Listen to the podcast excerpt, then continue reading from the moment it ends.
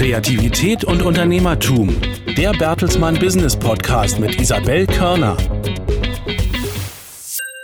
Ganz herzlich willkommen zu einer neuen Folge des Podcasts Kreativität und Unternehmertum. Ich bin Isabel Körner und normalerweise bei NTV an Air. In dieser Podcast-Reihe spreche ich mit interessanten Persönlichkeiten aus der Bertelsmann-Welt. Es geht um Kreativität, es geht um Unternehmertum und es geht auch um Persönliches.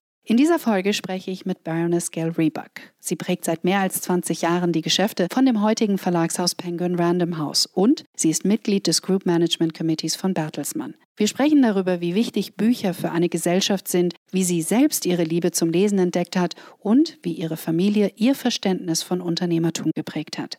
Wir haben dieses Interview auf Englisch geführt. Viel Spaß beim Hören. Baroness Rebuck, we are delighted to have you here today, and thank you for joining us to talk about creativity and entrepreneurship. As you know, we always ask our guests to bring something that is very special to them, that means a lot to them.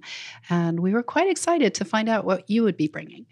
Yes, well, you caused me some consternation when you asked me to think of something. And I immediately thought of bringing the first catalogue of the company I co founded, Century. But in the end, I decided to bring a picture of the launch of World Book Day in the UK, which is a charity I launched in 1998. And it was a charity that gave a £1 voucher to every young person in education from the age of 5 to 18, so about 13 million uh, one pound vouchers. And then we produced, or the publishing industry produced, one pound books so that they could redeem them either the book itself or have a discount on a book. So it was a an initiative to get children into bookshops because bookshops were the only game in town in those days. Um, it was pre online, and to encourage a love of reading. And we launched the initiative, and I have the pictures here at the Globe Theatre with the then Prime Minister Tony Blair. And when I look at the pictures, I'm even amazed myself that um, he spoke in a sea of young children, primary school children. And we also have two cabinet ministers on stage. I don't quite know how we managed that. Chris Smith, who was head of culture, and uh, David Blunkett, who was head of education. So these are very precious pictures for me of the launch of World Book Day. So I launched it. It took about a year, year and a half to get going. And then I gave it to the publishing industry. And I'm very pleased to say that it's still in existence today and happens every year in the UK. And how did you come up with the idea? Well, I was very struck by reports in those days that children were watching videos. This is pre you know social media and all the rest of it and and not actually reading books and that the, the culture of reading um, was disappearing. And i was complaining about this to a friend of mine who is a social entrepreneur and they just looked at me and said well what are you going to do about it? And coincidentally one of my colleagues had just been to barcelona where they have world book day where they all the bookshops put their books out on the streets and they give away a rose, a fresh rose with every book that's bought. And it's a it's a fabulous event in in Barcelona and I thought about giving away flowers in the UK but in the rain and all the rest of it it didn't seem very appropriate and then I put that idea or the necessity of uh, a concept around World Book Day with the fall in children's reading and remembered when my daughters were young, uh, taking them from our home. We had a, a local bookshop into the local bookshop at the weekend and seeing all the children on the floor pulling books off the shelves and discovering new worlds. And I thought, I would like that to happen for all children. And there is a bookshop near pretty much every school in the UK. And that's how the idea was born. How worried are you about the culture of reading nowadays? I'm still worried about it. And in fact, subsequently, about 10 years ago, I founded another charity called Quick Reads for adult emergent readers. Would you believe in the UK we have 11 million adults with a reading age of eight or below. So it's a societal problem. It's not just children, it's the family environment into which they are born, because you have some families where you have a whole history of lack of literacy, no books around. And so eh, for children nowadays, although methods in education have improved. We've gone back to phonics, for example, in teaching reading, but nonetheless, with the attraction of texting and online activity, I think long form reading is again under threat. Although people don't seem to realize sometimes that in order to be a fully engaged dig- digital human being, you need some basic literacy because otherwise you cannot do anything online.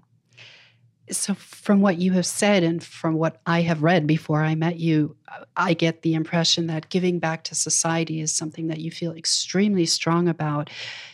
Was there a special incident that triggered this? Or I don't think there was a. Uh, I've often wondered actually because I have a difficult political persuasion to the whole of my family, but I was always aware from a young child I had a strong sense of injustice. I was very curious, and I think curiosity is the single thing that drives creativity. If you are curious, you will be creative. So I'm curious and I'm easily bored, and, and I always had a sense of injustice, always. And so all of my life, I was always questioning why some people were more advantaged than others, about social hierarchies that I perceived in the UK, where we have a very uh, vibrant class system which is not something to be admired. And I was always interested in the possibility of what lay beyond because in my family there was a very strong work ethic because my grandfather was an immigrant he he escaped the pogroms in um, Central Europe and he came over to the UK when he was 15 on his own, which is an extraordinary story. He had no money at all, but he was a very good craftsman. He was a tailor and he used to make suits in the East End of London and wheel them in a wheelbarrow to Central London and sell them. And he built up a business, so he was clearly an entrepreneur but he died the year I was born and in 1952 and I only found out subsequently, many, many, many years later, that he was totally illiterate. I mean, he, he always had been in any language, and he was as illiterate when he died as he was when he came to the UK. So, how he managed to build a business, I don't know. So, that stuck with me that sense of what he could have achieved had he been literate.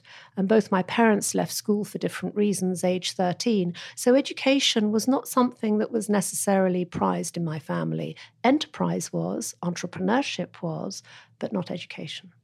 And you once said that there were no books in your house, in your home. So when was the moment that you realized books are so special?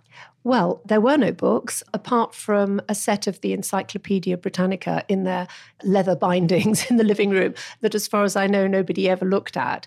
But my mother just decided every Saturday to take myself and my brother to the local library.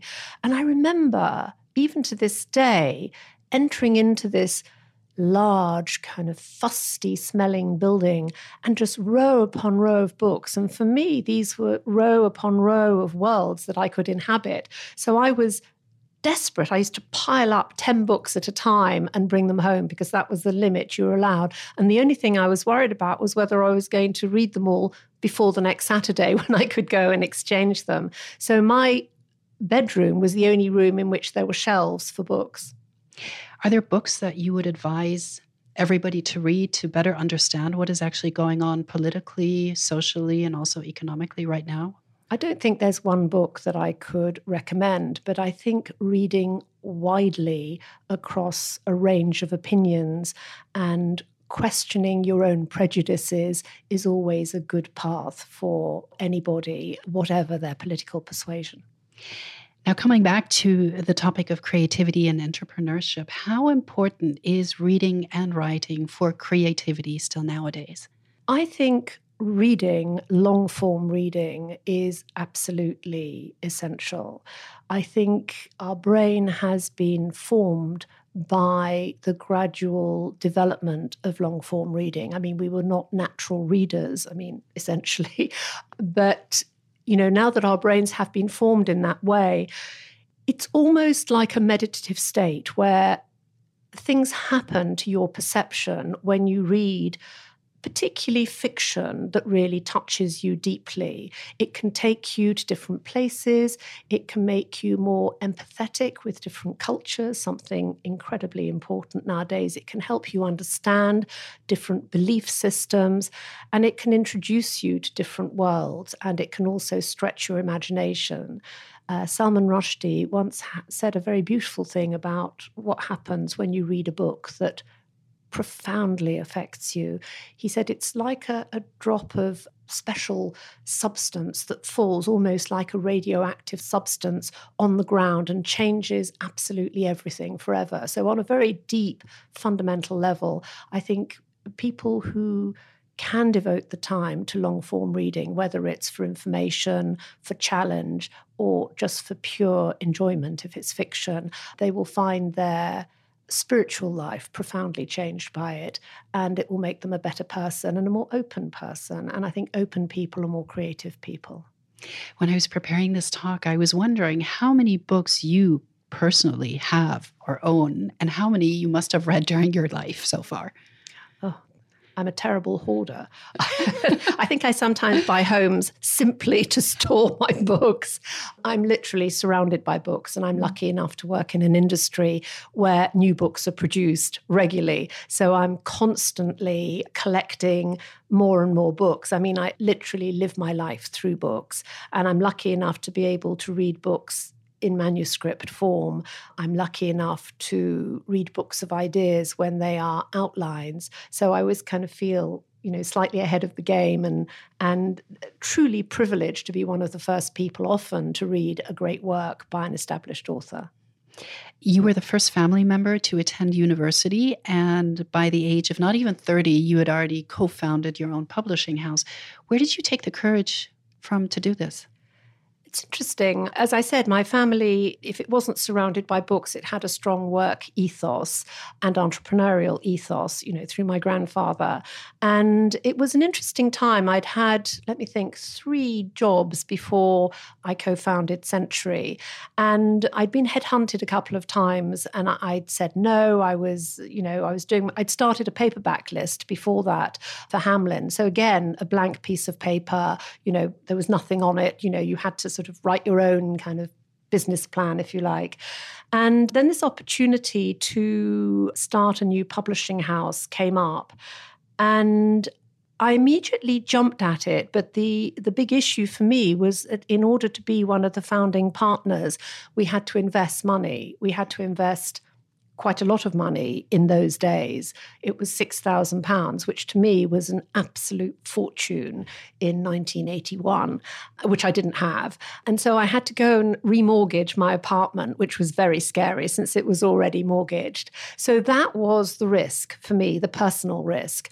I wasn't that concerned about the work challenge because I absolutely believed in the ethos of what we were going to do. This was 1982 when we launched in a single room with one desk and one phone, and I was in charge of nonfiction. The other partners hadn't joined yet. Uh, the lead partner was there. And we had to put a list together to launch in September. And we hadn't even raised all the funding for the enterprise. So these were interesting moments, but our ethos was we'd all come from paperback backgrounds. And in those days, hardcover and paperback were separate. Now, of course, they are. They are fully merged. And what we wanted to do was bring all the marketing and publicity focus, the entrepreneurial focus of paperbacks to hardcover publishing. No one had done that. Hardcovers were published to get reviews for prestige, but we wanted to do it slightly differently. And we did, and we were very successful. Within a couple of years, we were turning over some six million pounds. And we were then offered the opportunity to merge or to take over another company much larger than us called Hutchinson, which we did. And these were very heady and exciting times. So you did something very disruptive actually within the industry. Yes. How did you know it would work? You didn't. You never know it's going to work. It's always a risk. I mean, entrepreneurship is about risk. Creativity is about backing your passions. I mean, you don't know it's going to work. And often, I mean, the concept of creativity that we're going to be talking about as part of the essentials is the idea that ideas at their outset are very fragile, they're faint, messages. And it takes a lot of work and a different frame of mind to take that fragile idea and put it into practice, to scale it, to operationalize it, to globalize it. So these are two different states of mind. There's a state of mind that is open, that is curious, that actually is calm enough to allow the idea to rise to the top, if you like. And then having risen there to protect it, you need the fierceness and the passion to protect it. And then you need the determination and the perseverance to bring it to the marketplace. So these are the two sides, if you like, of bringing ideas to market. And you've seen two very interesting sides of entrepreneurship being an entrepreneur yourself and investing these 6,000 pounds, and also being an entrepreneur within a large corporation. Where's the difference? Well, there are two differences. Uh, in my personal experience, the first transition was when we were bought by Random House in 1989. I had just had my second daughter, literally, I mean, around the time we were actually signing the contract. And when we got together with Random House, we were then a large corporation. But unfortunately, because our then CEO was a serial entrepreneur, he was very bored by the idea of doing all the necessary deep dive work of restructuring and so on and so forth that would was necessary when you come to the end of a fast growth period because it's quite easy to buy companies. You just buy them as if you have the available funding, but then you have to integrate them, you have to make them work, you have to establish a common culture. Well, we hadn't done any of that, to be honest. And so within a couple of years, in at the beginning of nine, uh, the end of 91, sorry, the new American owners, uh, the Newhouse family, had decided that they would no longer continue with him and they offered me the job of becoming CEO, which I took. And then started um, two years of, of very deep work that was not entrepreneurial work at that point, but it was just sorting out work, if you like. It was restructuring the company for growth. And we did that actually in a year, and we turned from quite a substantive loss to a profit and, until we were I think, arguably the most profitable publishing company in the UK. But then once we were in a steady state, then those same startup entrepreneurial instincts have to come to the fore because you have to keep growing, you have to keep innovating. So you then have to create a structure where you empower each division to be as creative and as entrepreneurial as they can be. So it moved from a directive form of management where you had to say to people, this is what's going to happen, to more of a relational form of management where you actually disappeared almost as a leader and you had to leave it up to, you know, your teams to lead at every single level and to come up with ideas and to create the circumstances where every light bulb shone as brightly as the next one because it was no good having a few light bulbs in the ceiling shining brightly at one end and sort of flickering, and one had gone out and hadn't been replaced for a long time at the other end. So that was a different kind of challenge. So I would say that for the process of taking over this company that was unreconstructed was fairly routine structural regeneration but then, quite quickly, certainly in my case, after a couple of years, it was switching to entrepreneurial mode and to growth again. How can you create these circumstances within a company? What methods help? Culture culture is everything vision and culture. I mean, in publishing, people didn't come to work in those days for the salaries we paid them, although these were fair and upper quartile salaries in the industry, they could earn a lot more money if they went into investment banking, say. So you had to ask yourself, why were people in publishing? They were in publishing in whatever um, function they were, whether they were commissioning the books or producing them. They were in publishing because books change people's lives, because they were part of a cultural movement, if you like, that was exciting, that was creative, and where everyone could play a part. So for me, it was having that overarching vision of why we came to work, acknowledging that it was for the greater good, while also acknowledging that we were there to make a profit for our shareholders and a profit that was to be reinvested in our growth and creativity. So for me, when I took over in 1991, I said that the key guiding mantra for me was to establish a balance between creativity and profitability because we were not profitable at that point. We had to become profitable in order to invest in creativity, but without creativity, we would never be profitable. So there was a, a symbiotic relationship between the two. Sounds like a huge challenge to strike this balance. And it's a challenge you're probably faced with today as well, in general Uh, creativity and entrepreneurship where do you draw the lines where do you make the cut and say okay we need to watch out. We need to stay profitable I think it's a constant tension, and I think it becomes even more of a tension as companies grow, become larger, become significant in their sector, because obviously you need a degree of control, because otherwise you have an out of control potentially company, which nobody wants, while at the same time wanting to give enough freedom, which I think Penguin Random House does to its many, many divisions, independent divisions, and there are literally hundreds of them, each led by a brilliant creative entrepreneur but obviously centralized in areas like uh, finance and HR and, and, IT, those areas which um, benefit from size and communal focus.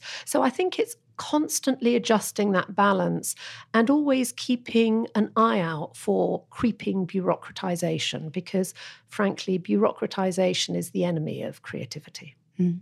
Often today, when I ask experts, what are the skills that young people need in today's world, they say it's creativity because of the technological advances we are seeing and we are facing.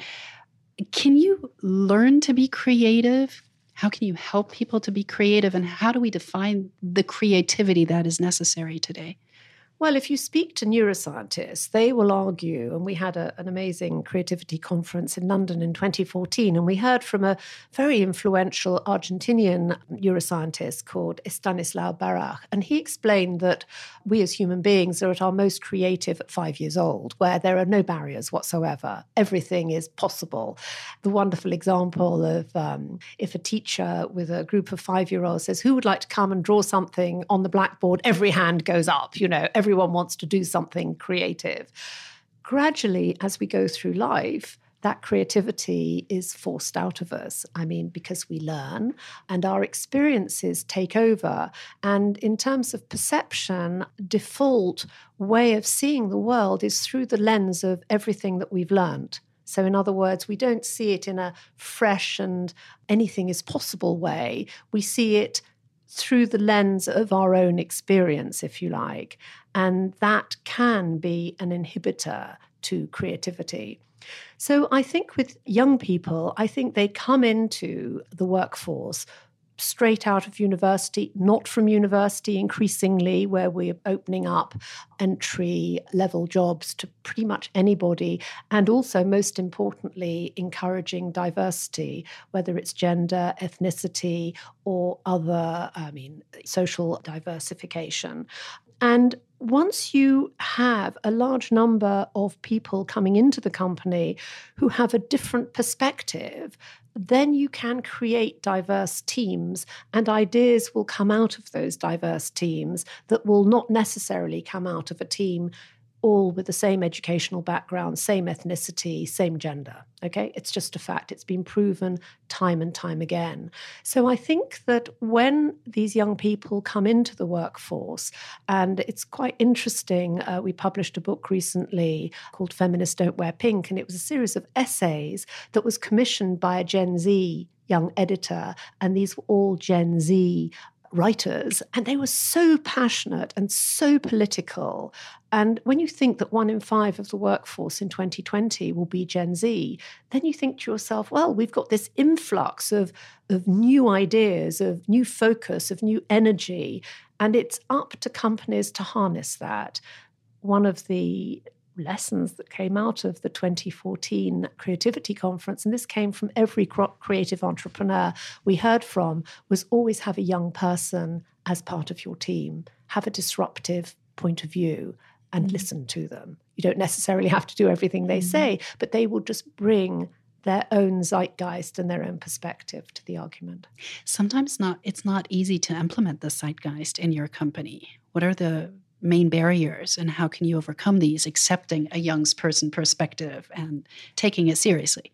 Well luckily it's no longer my responsibility because i'm um, more non-exec now and I, I sit on the global board but you know i talk to the various ceos and you know each has their own way of making this happen and certainly in the uk um, the uk ceo has a very firm vision which is to be applauded of bringing more diversity into the company, both in terms of the workforce, but also importantly in terms of the books that we publish.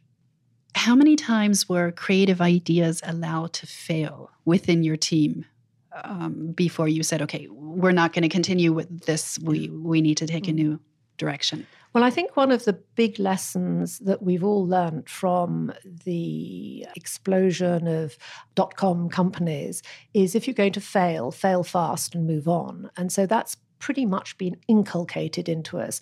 And also, I think within Bertelsmann, there's been an acknowledgement that failure is not the end of the world, providing you learn from that failure. I mean, I always say that in book publishing, we are in the business of failure because I would say that the money that we make out of all the books that we publish, and they are all risks, it's like launching a new business, we probably it's probably 20% of what we publish drives our profitability and you know the rest, you know, either breaks even or, or, or indeed fails. So, you know, we're very used to failure and learning from failure. But we have to keep on trying. And I always think that the mark of a, a, very successful editor is to make more right decisions than wrong ones. And that acknowledges that they will make some wrong decisions, but you need to have the balance on the side of the positive. You mentioned your daughters a moment ago. So I was wondering, how did you enhance creativity at home as a mother? Um, I think by fostering curiosity, and they used to be taken with me when I traveled, so they were lucky enough to go all over the world. They also both went to state schools. I don't know what they're called in Germany, but in the UK, they're called state schools, public schools, if you like, in America. So they didn't go to a private school. And that introduced them to the reality of a multi ethnic and a divided society. And it was challenging sometimes for both of them. But I think it's made them into the people that they have become. One is a politician, and one's actually started her own company. So she's an entrepreneur. And I think that had they gone to a school that was only full of people like them, if you like, who came from fairly privileged backgrounds, um, they wouldn't have become the people that they are. But I was also very keen that they read.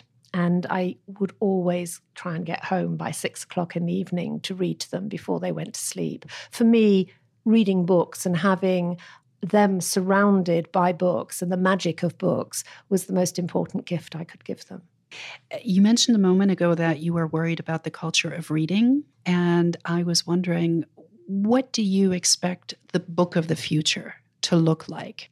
Well, eh, I rather hope it'll look pretty much like the book we have at the moment. It was very interesting when ebooks first came into being and the extraordinary moment that I realized that if you had your Kindle, you could hear of a book, you know, over lunch and literally have downloaded it to read a few minutes later. I mean, for me, that was a totally revolutionary moment. Totally. It changed everything. We then thought as publishers that reading would become a different kind of journey where there might be multiple options for the ending of a book where you might go off into videos or you know supplement the text in some way but what we found as we added elements onto the digital read, if you like, was that people weren't actually that interested in all those other things. When they were reading, they wanted to read, whether it was a physical book or on a device. That didn't seem to make much difference to them. I mean, it was whatever was easiest. If they were traveling, clearly it would be a device. If they were in their own homes, it might be a physical book. So we used to spend a lot of money, I mean, around 20% of our digital investment in experimentation. But to be honest, it all failed. So we've stopped that now. How do you stay open to these new developments? How do you stay up to date? To be honest, it's very difficult because the pace of change is constantly evolving, it's getting faster and faster. And to try and stay on top of everything is a real challenge. I'm lucky in that I have time in my other activities. I chair the Royal College of Art in the UK, which is a postgraduate college of art and design, and it's number one in the world for art and design. And part of the Royal College is its innovation section, Innovation RCA. And that's where I see the best and the brightest computer scientists working with designers and creating the algorithms of the future. So I'm very involved in Innovation RCA. So I feel that being around the most creative young people, whether they're in intelligent mobility, whether they're in fine art, whether they're in fashion, whether they're actually developing algorithms for public good in some way keeps me abreast of where current thinking is and excited and open to the future. I also read a lot. I mean, we publish a lot of books on these subjects, so I read hugely in this area, but I cannot pretend to be on top of everything. It would be impossible. Mm. Now, the publishing industry has gone through many, many changes these past years, and you've been right in the middle of all of them. What was the biggest personal challenge for you? Well, I never looked at them as challenges. I looked at them as opportunities. So I, I guess the first was almost unconscious when we started um, Century in 1982. It was also the beginning of the conglomeration on the high street. Waterstones established in the UK its first shop that became the big high street chain. And that changed the whole nature of this fragmented collection of independent bookshops to a chain of large, you know, multi offering bookshops. So that was the first change. And then the end of the net book agreement, which they still have in Germany and they have a form of it in France. But in the UK, I was one of the people who abandoned the net book agreement, partly because it was going to be legislated out in any case. So I thought we might as well jump the gun. And but what I didn't realize at the time was that by taking uh, what was commonly known as price fixing, because the publisher used to fix the price and no one could discount from it. But by taking that away, the UK rushed lemming like to compete with each other to produce the cheapest books possible to the point where it became a real danger to the reinvestment in the industry. And we still have today some of the cheapest books in the world. And then the next big uh, seismic shift was Amazon, first with its online bookshop, which really threatened the high street, and then more recently with the Kindle and the extraordinary revolution of the digital book. You've been described as one of the most powerful women in the UK and one of the most powerful women in publishing. What achievements are you especially proud of or thankful for that you achieved them? I think, in terms of my professional life, it's longevity because the average um, uh, time that a CEO in the UK remains in place is four to five years. Well, I did 22, so that's quite a long time. And I think part of the secret is that I was in the publishing industry, which is a creative industry, but also I learned fairly early on that if I wanted to survive, I had to constantly renew myself because only by renewing yourself can you facilitate the renewal of the organization. So I was never stuck. Uh, to you know one way of doing things. And i also i hope ran quite a, a, democratic management team where people would challenge me often. And i'd always be accused of going into meetings knowing what i wanted and you know people saying you've got to listen to me. I think it should be done differently. And i did actually. But you know i allowed people to you know knock down the door and give different perspectives.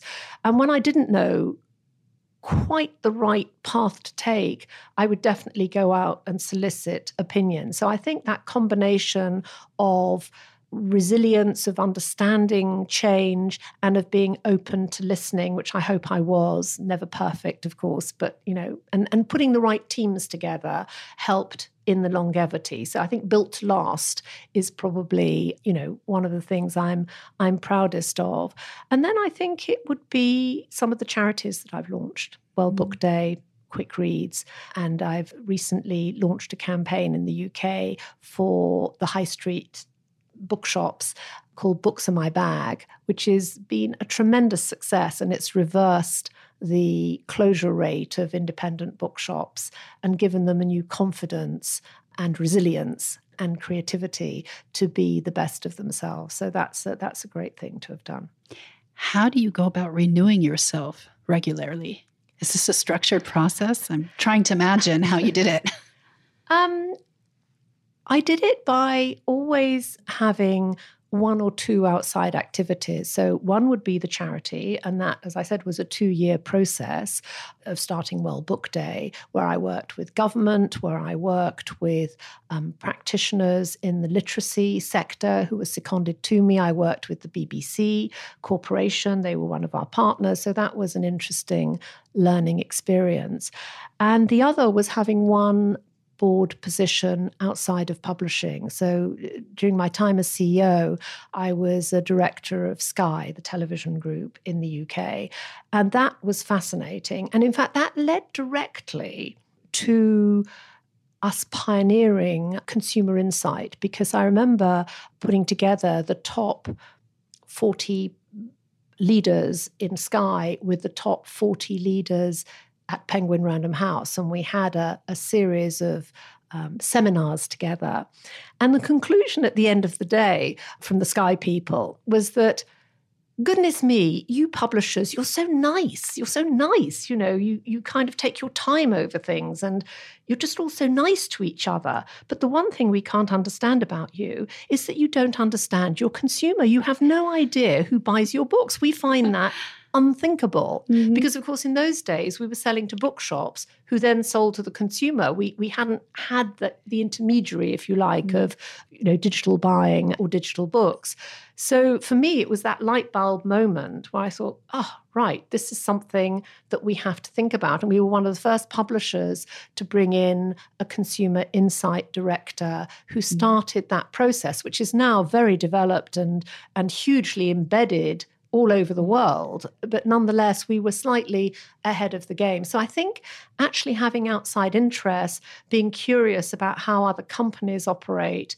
can help enrich your mm. own your own company. What can publishers do today to get to know their readers better? Well, today it's an in- incredibly sophisticated process. I mean, it would take a whole podcast, which perhaps you should do actually, consumer insight across the whole of Bertelsmann would be very interesting. But essentially, it's a question of segmenting public taste, really understanding who you're dealing with, to know and to treat well and to encourage your consumer to discover your books is the greatest challenge, I guess, that we have. And we have many ways of doing that that would frankly take too long to explain at the moment. At the beginning of our conversation, you mentioned your family and your family history, and that leads us to the conclusion that life didn't always offer you the easiest path. So, how did you shape your resilience? Where does it come from? Well, I think resilience comes from a combination of a learned response to events, but also um, strength comes from adversity. So, the more adversity you have in your life, the more that you have to overcome problems of one kind or another, the stronger that you possibly could become.